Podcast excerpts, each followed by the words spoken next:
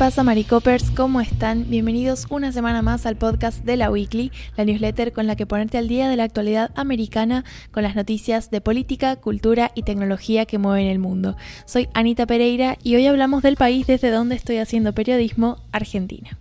Bueno, la verdad es que ha sido una semana sumamente caótica en esta La Patria de Messi, pero vengo ahora a explicarles un poco mejor qué fue lo que pasó y qué consecuencias puede tener a futuro. En resumen, podemos hablar de una cuestión de divisas y de ahí el título de la columna, porque en realidad toda esta cuestión, que es una problemática de índole económica, se relaciona estrechamente con el mercado del dólar estadounidense en Argentina. Puntualmente lo que pasó es que el día martes el precio de las cotizaciones informales del dólar en Argentina se disparó y esto debido a una serie de incertidumbres políticas y económicas, pero el problema es que, digamos, se vivió una crisis de confianza muy grande que tiene posibles implicaciones a futuro bastante graves para la economía y para la calidad de vida en Argentina. Este aumento del dólar lo que pasa es que probablemente se va a traducir en una subida generalizada de la inflación, por lo tanto el de productos, principalmente los productos importados, que bueno, por ejemplo, el mercado tecnológico suele ser uno de los primeros en reflejar este tipo de cuestiones, pero también luego en productos eh, que afectan a la, a la canasta alimentaria, por ejemplo, y que finalmente se traducen en una reducción del poder adquisitivo de muchas personas y por lo tanto una reducción en la calidad de vida. Ahora bien, ¿por qué hablo de un mercado informal de dólar? Bueno, porque se tratan de transacciones que están por fuera del sistema financiero. Acá en Argentina le decimos el dólar blue, que es un término que se utiliza para hablar del tipo de cambio no oficial que se comercializa, digamos, en un mercado informal. Esto sucede porque desde hace un buen tiempo, digamos, como parte de, de la historia económica argentina, el gobierno impone restricciones en la compra del dólar oficial para evitar que la gente mantenga sus ahorros, por ejemplo,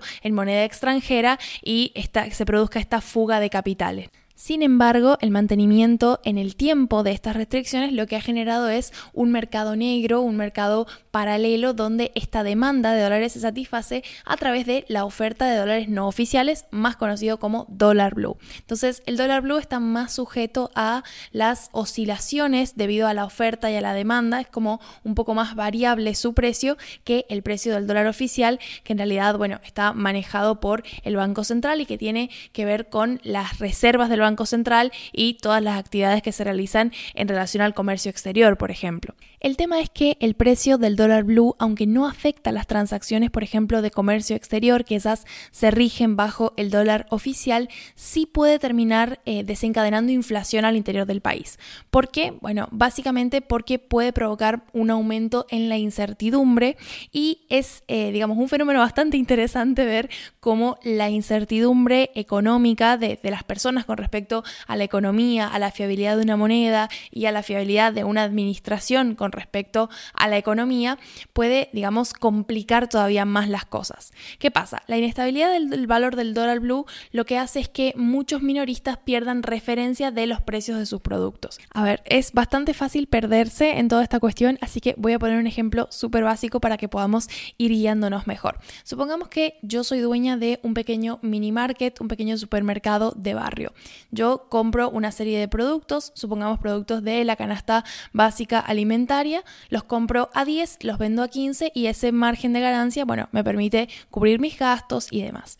Lo que pasa cuando aumenta el dólar blue es que de repente yo no sé si voy a poder seguir comprando esos productos a 10. Entonces, mientras dura esa incertidumbre, yo tengo dos opciones.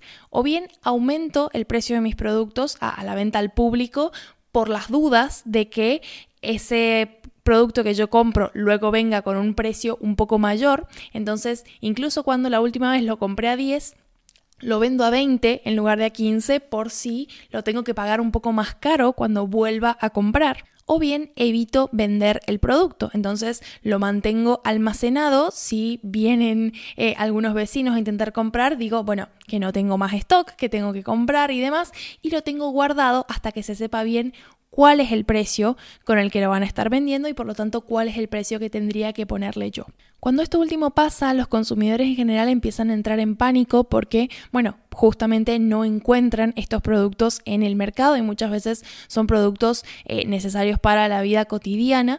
Entonces eh, lo que hacen es tratar de estoquearse lo más posible con todos estos eh, productos y los buscan y de hecho los pagan incluso a grandes precios. Es un poco lo que pasó en la pandemia con la cuestión del papel higiénico, esto de que hay como, como una gran demanda, pero que tiene que ver con el pánico a no conseguir en el futuro ese producto o a tener que sumamente, excesivamente caro. Entonces, por las dudas, como compro mucho a precio de hoy y evito mañana tener que pagarlo a un precio sumamente mayor. Entonces, finalmente es todo este caos que se genera en la sociedad a raíz del pánico y de la desconfianza en la moneda y en el sistema económico, lo que termina desencadenando un proceso inflacionario.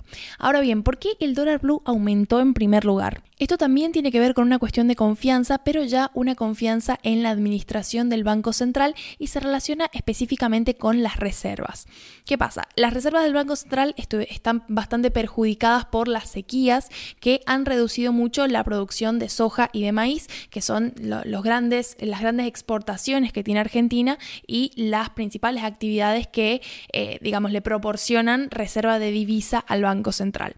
Esta reducción en las divisas, eh, digamos, previstas luego de la, de la venta de la cosecha, sumada a los compromisos de deuda con eh, organismos internacionales como el Fondo Monetario Internacional están alertando a especuladores que pronostican una devaluación del dólar oficial. Básicamente por una cuestión de lógica, porque si el Banco Central tiene menos reservas debido a esta cuestión de la sequía, probablemente tenga que reanudar conversaciones con el FMI para renegociar el pago de la deuda. Ahora, en esa renegociación, el organismo internacional lo que suele hacer es demandar medidas de ajuste y devaluación. Es como una de sus recetas más comunes. Entonces, eh, digamos, como que el camino de alguna forma lleva a devaluar el dólar oficial. Entonces, esto hace que aumente la demanda de dólares y como esa demanda está limitada en el mercado oficial por todas estas restricciones que les contaba antes, finalmente se traslada a el mercado informal, el mercado del dólar blue. A esto se suma el hecho de que en marzo hubo una inflación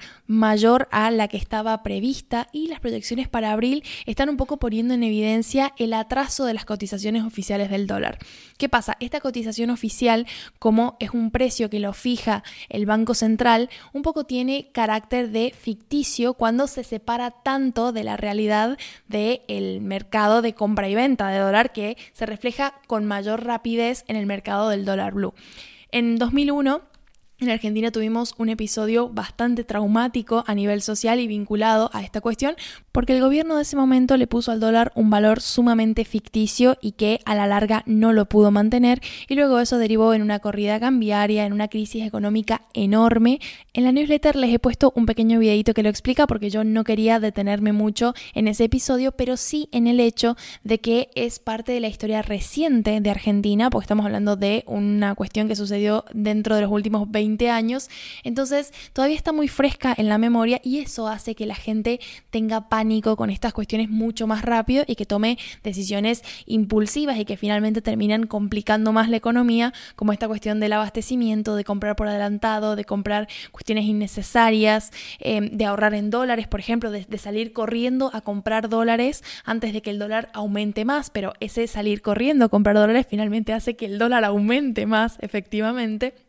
Entonces, bueno, es como una gran cadena en la que la situación económica se alimenta de ese pánico y cada vez va a peor. Por ahora, una de las alternativas más alentadoras que está barajando la administración de Alberto Fernández es la posibilidad de acelerar el ingreso de Argentina al Banco de los BRICS, que está presidido por la expresidenta brasileña Dilma Rousseff, con la que bueno, hay una histórica buena relación, y esta institución con sede en Shanghái podría gestionar un desembolso que le permita a Argentina aumentar las reservas en el Banco Central sin someterse a un nuevo acuerdo de financiación con el Fondo Monetario, que como les decía implicaría probablemente una devaluación y que contribuya a generar confianza en la moneda y en la estabilidad del peso argentino. Así que bueno, ese ha sido un poco el resumen. Probablemente estemos actualizando un poco esta situación en algún que otro titular de los próximos días, pero por ahora los dejo con los titulares que acompañan esta entrega. ¿Qué tal, Marico Pérez? Pues yo voy a hablaros de Disney, porque The Walt Disney Company demandó esta semana al gobernador republicano de Florida, Ron DeSantis, por supuestamente haber orquestado una campaña de represalias gubernamentales contra la compañía. El foco del posible juicio, porque esto todavía no está hecho, estará en la cronología que lleva enfrentando a Disney con DeSantis desde hace más de un año. Por poner un poco en contexto, el conflicto se remonta al momento en el que el consejero delegado de Disney, a primeros de 2022, recibió presiones para criticar una propuesta de ley de los republicanos de Florida, la llamada por sus críticos como Ley No Digas Gay, de la que ya hemos hablado en el pasado en esta newsletter. Esa ley terminó promulgándose con el objetivo de prohibir menciones a la orientación sexual y la identidad de género en las aulas de los alumnos más jóvenes. En realidad, bueno, luego, como la ley estaba escrita de forma tan ambigua, lo cierto es que terminó atentando contra la libertad de expresión de profesores en cursos de alumnos más mayores. Pero bueno, ese es otro tema. Después de que Disney anunciara su postura en contra de la ley, DeSantis cargó contra la compañía haciéndose con el control del distrito en el que Disney llevaba autogobernándose, eh, en este caso sus parques temáticos, desde hace décadas en Orlando, dentro de Florida, evidentemente. Entonces, ¿qué pasa con esto? Pues que el posible juicio girará en torno a esa medida del distrito de Orlando y otras que la siguieron en contra de Disney y por parte del gobierno de DeSantis, como por ejemplo nombrar una junta supervisora llena de miembros leales a DeSantis, potenciar la supervisión de las atracciones y el monorraíl de Disney World, proponer la construcción de una prisión cercana a los parques, esto será un poco determinar si el gobierno realmente está tomando represalias contra Disney o esto es simplemente parte de una estrategia que tiene otro cariz. El Senado de Florida tomó acciones esta semana también para deshacer algunas medidas que la Junta de Supervisores, previa a la llegada de los leales a DeSantis, tomaran el control del distrito especial eh, con el que se autogobernaba Disney. Ahora le toca a los abogados de Disney demostrar que esas medidas son solo un exceso por parte del gobierno estatal contra una empresa privada que opina distinto a ese gobierno. Un atentado a la libertad de expresión, básicamente. Lo interesante de todo esto es ver cómo DeSantis ha puesto de relieve lo lejos que está dispuesto a llegar un probable candidato a la presidencia para ganarse la etiqueta de tipo duro que quiere lealtad total. Y con un objetivo claro, demostrar que en el Partido Republicano también hay alternativas a Donald Trump que saben llegar lejos, pero con una clara desventaja también, ponerse en contra uno de los mayores motores económicos del Estado, una de las compañías con los mejores abogados del país y una de las marcas más queridas del planeta. Sin olvidar que DeSantis también está dejándole claro a sus potenciales aliados empresariales que solo basta una crítica para montarles represalias similares a ellos, y esto viniendo del supuesto candidato conservador que se supone que tiene que ser proempresa. Eso es todo por mi parte, os envío un saludo desde las costas gallegas, que por eso escucharéis pajaritos y coches por aquí. Nos escuchamos en el próximo podcast newsletter que intentaré que salga hoy y mañana a primera hora, creo, porque os debía una columna de la semana pasada. Así que nada, eh, muchas gracias por seguir ahí y un abrazo. Hasta luego.